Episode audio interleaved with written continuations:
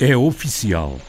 O centro emissor de ondas curtas da RDP, em São Gabriel, Pegões, está à venda junto de diversas imobiliárias. Inauguração de dois novos emissores e uma antena para a América do Norte, por Sua Excelência, o Sr. Ministro dos Assuntos Parlamentares, Augusto Santos Silva. São Gabriel, 14 de março de 2006.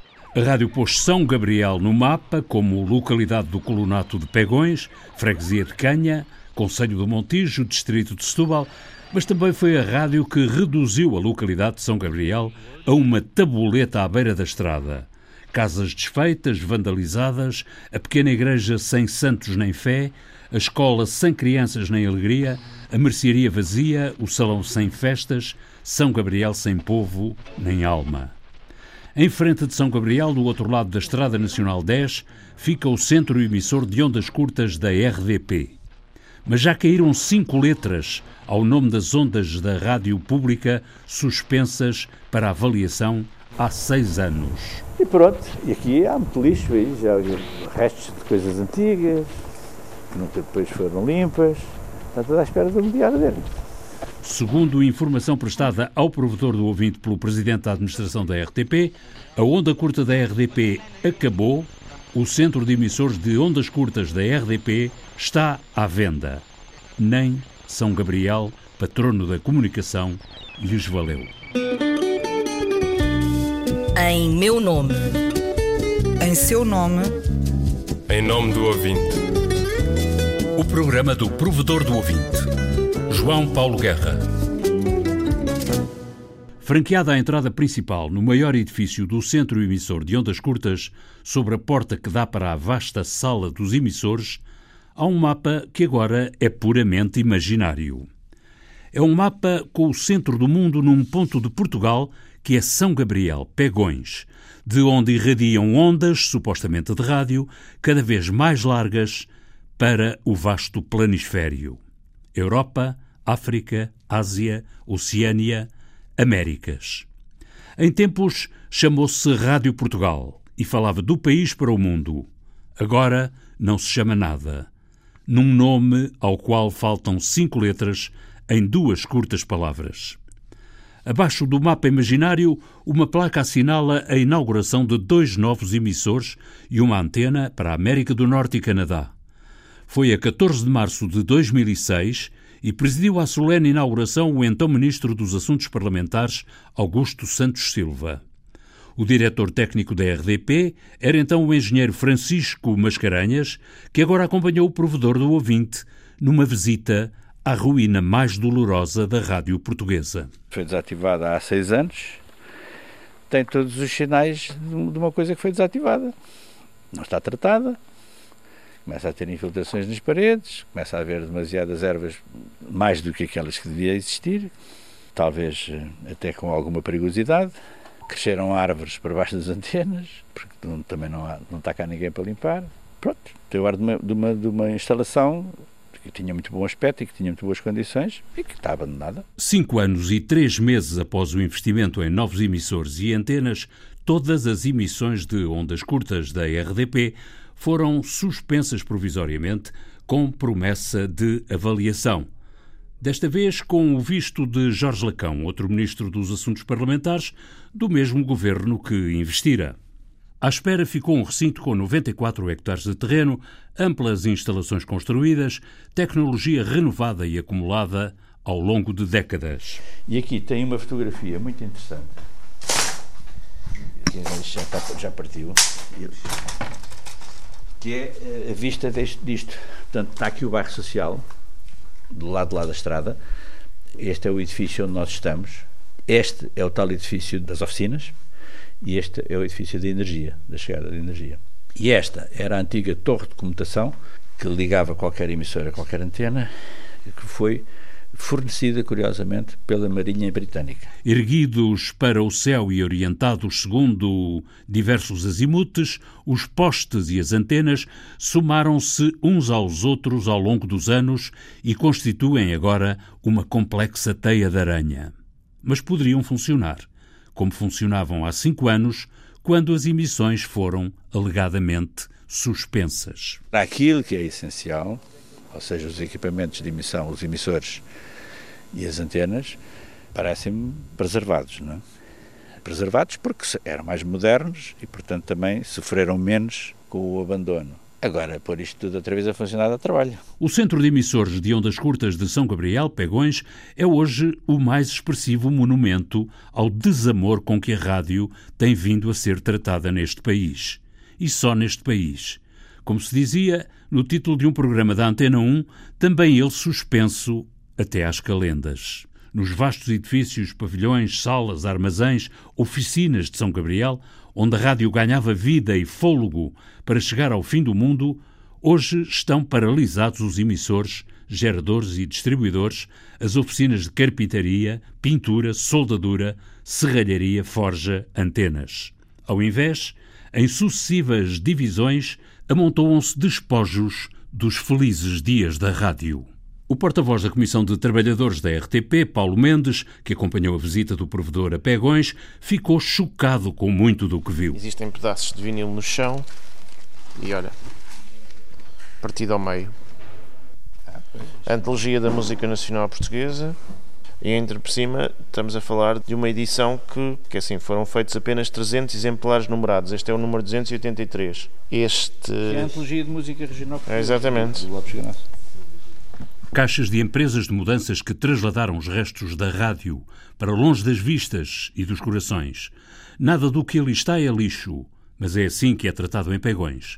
Há corredores e mais corredores de máquinas de gravar, de mesas de mistura, muitas delas estropiadas.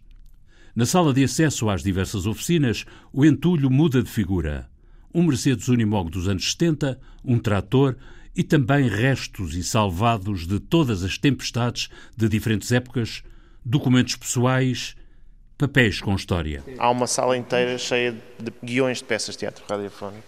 Tenho esperança que estejam digitalizados noutro local. No exterior, mas dentro do perímetro de São Gabriel, o mato cresce, a pontos de haver uma árvore que teima em desenvolver-se por entre as barras da torre de uma antena. As torres de 90 metros apontam para o éter, é ali que a rádio viaja e nas colunas apoiam-se os emissores, orientados para os respectivos destinos. O engenheiro Francisco Mascarenhas, que foi diretor técnico da Rádio Pública mais de 20 anos, observa que para voltar a funcionar, o terreno teria de ser desmatado. Nos seus bons tempos, o centro de São Gabriel Pegões era um exemplo de asseio. É verdade, podia-se lamber o chão.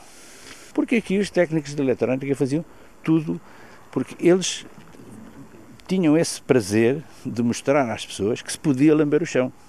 Não havia um grão de pó em lado nenhum, não havia papéis no chão, ninguém, ninguém fumava dentro das instalações. Eram umas pessoas que viviam isto com uma intensidade hum, de facto única. Em frente do centro emissor de ondas curtas da RDP, do outro lado da Estrada Nacional 10, fica a localidade de São Gabriel. 22 vivendas agora abandonadas e vandalizadas. As 22 vivendas foram desenhadas em 1951 pelo arquiteto Francisco dos Santos e construídas para servir de habitação aos trabalhadores do centro emissor de ondas curtas e respectivas famílias. A localidade dispunha de escola, igreja, mercearia, cantina, onde também funcionava um salão de festas e espetáculos, campos de jogos, parques de balões. Porque, de facto, estas pessoas viviam completamente isoladas. Não, nem sequer havia, não, ainda hoje não há nenhum transporte público para aqui, ou que passe cá. Um, e, portanto, estas pessoas tinham que ter condições para viver isoladas. O provedor do ouvinte visitou o centro emissor de ondas curtas em São Gabriel, Pegões, na sequência do programa sobre a RDP Internacional. A situação das ondas curtas é bem portuguesa. As emissões foram suspensas provisoriamente para avaliação, sem data marcada, mas um dia as coisas precipitaram-se. Ninguém assinou decisões, mas as decisões apareceram tomadas.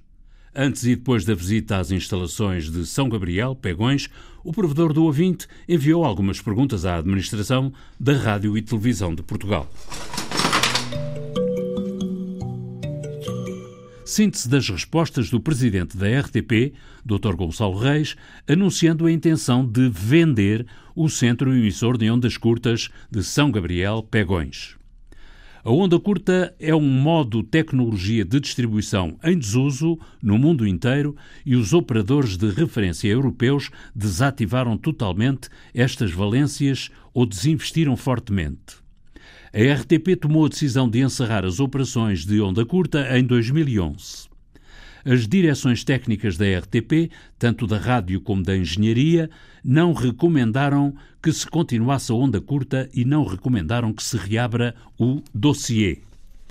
As instalações de pegões, muito extensas e construídas num conceito bastante datado e típico do Estado Novo, são hoje um fardo significativo, pelo que estão de facto à venda junto de várias imobiliárias, mas tem sido difícil a venda pelas características específicas e complexas do imóvel.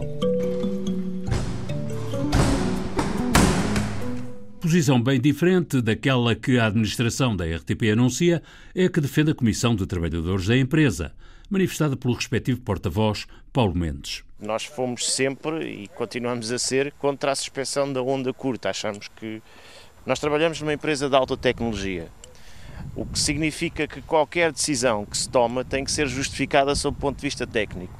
Sob o ponto de vista técnico, a nós nunca nos foi explicada a razão da suspensão a não ser a conta da luz.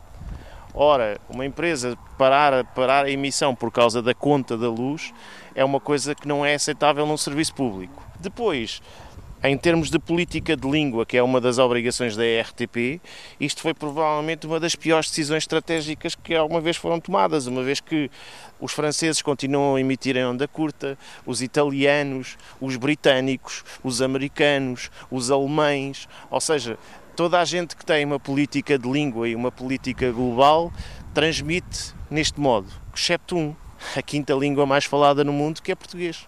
Qualquer pessoa no meio de África que sintonize um seu pequeno receptor de onda curta não vai lá ter a voz de Portugal porque ela apagou-se. Ponto. Depois ainda temos outro. O património que está aqui foi pago por contribuintes. E estar neste estado não nos parece aceitável que assim continue. Mais uma vez, a rádio em Portugal será chamada a pagar as contas da televisão. Trabalho na rádio há 54 anos e tenho autoridade para dizer que a rádio se faz com paixão ou não se faz. Agora aprendi que a rádio também pode causar uma profunda e imensa tristeza. São Gabriel Pegões, que ensinou tanta gente a amar a rádio, é hoje um monumento ao desamor. O que nos vale é que o desamor não é para sempre para sempre é o amor. Temos material a, a apodrecer aqui. O roubar, roubou aquilo que valia. Existem pedaços de vinil no chão. E nos mostrar a caldeira onde se aplicava aquela coisa, mas o tipo de roubar. Não precisa, não está partido. Já está partido já. Mas não, isto é uma coisa já estão podres. Os bancos foram todos, uh, os azulejos foram todos retirados. Isto tudo devia estar limpo. Isto a mim faz uma aflição, porque algum dia acontece alguma dessas desgraças. Então nessa altura fica tudo aflito. Está tudo à espera do dia ver.